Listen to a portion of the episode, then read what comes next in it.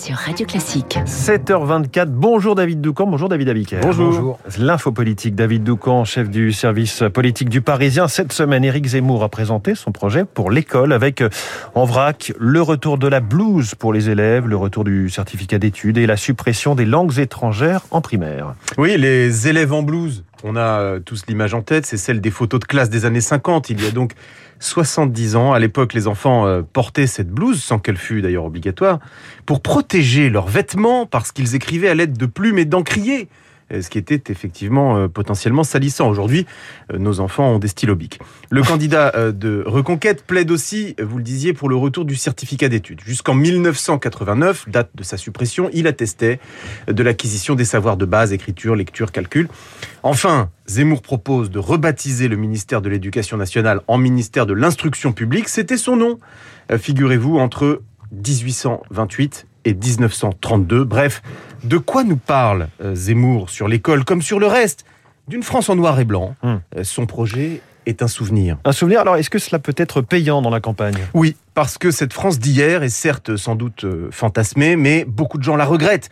J'ai interrogé l'un des spécialistes des Républicains, le parti Les Républicains, en matière d'éducation. Cet élu refuse de balayer ou de moquer la vision d'Éric Zemmour sur l'école. Ce que Zemmour dit parle à beaucoup de monde, m'a-t-il euh, confié, parce que le passé a quelque chose de rassurant. C'est le fameux euh, c'était mieux avant, ressort électoral classique. On se souvient par exemple du slogan de John Major au Royaume-Uni, Back to Basics, retour aux sources, ce qui euh, nous amène justement à la pratique de l'anglais. Vous voyez la, logique de la démonstration. Zemmour n'en veut plus aux primaires et veut privilégier l'apprentissage du français et du calcul en supprimant les heures consacrées aux langues étrangères. Là encore, comme avant. Hmm. Sait-il que l'économie est désormais mondialisée, que cette proposition apparaît en décalage avec la réalité de la compétition internationale? En fait, l'école selon Zemmour ressemble à celle du film Les choristes avec euh, Gérard Jugnot. Euh, la nostalgie est un levier puissant pour toucher les foules. Ce long métrage avait euh, cumulé 8 millions et demi d'entrées au cinéma en 2004. Beaucoup de candidats aimeraient euh, obtenir un tel succès. Éric Zemmour pense pouvoir devenir président de la France d'aujourd'hui en promettant celle d'hier. Allez David, j'ai un cadeau pour vous et pour nos auditeurs.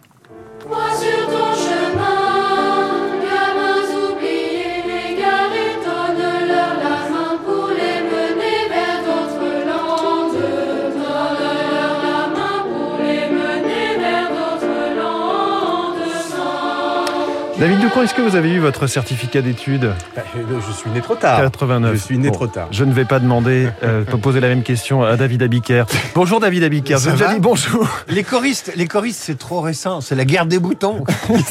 Il y a moins de chansons dedans. Les titres de la presse, et eh ben, on va rester à l'école avec vous, David Abiker. Le gouvernement face à l'exaspération des enseignants, c'est la une du Monde. Et maintenant, la grève, c'est la une du Parisien et ces enseignants qui protestent demain contre la multiplication des protocoles sanitaires.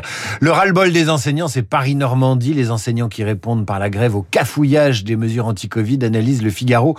Le Figaro qui fait le bilan de la loi anti-squatter dont la nouvelle procédure accélérée ne résout pas toutes les situations.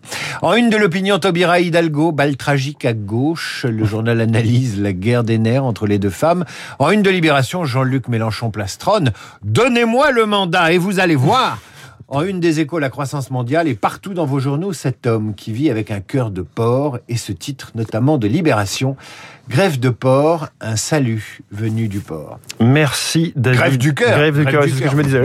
David Abiker, vous avez un cœur d'or, c'est pour ça. David Abiker, vous revenez à 8h30 pour votre revue de presse complète. J'espère qu'il sera totalement réveillé à ce temps David.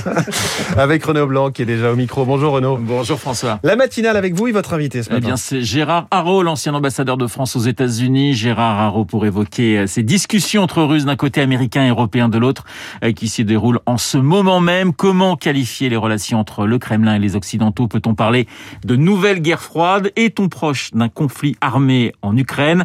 Gérard Haro à 8h15 dans le studio euh, de Radio Classique. Une demi-heure plus tard, vous retrouverez Pascal Bruckner pour commenter l'actualité. Trois personnalités passées au crible avec le philosophe, Greta Thunberg, Vladimir Poutine et Michel Houellebecq. Pascal Bruckner pour commenter également l'élection présidentielle. Ce qu'il retient de ce début d'année 2022, Pascal Bruckner dans Esprit libre, juste après la revue de presse de David Abiker. Dans une minute, le journal, mais tout de suite...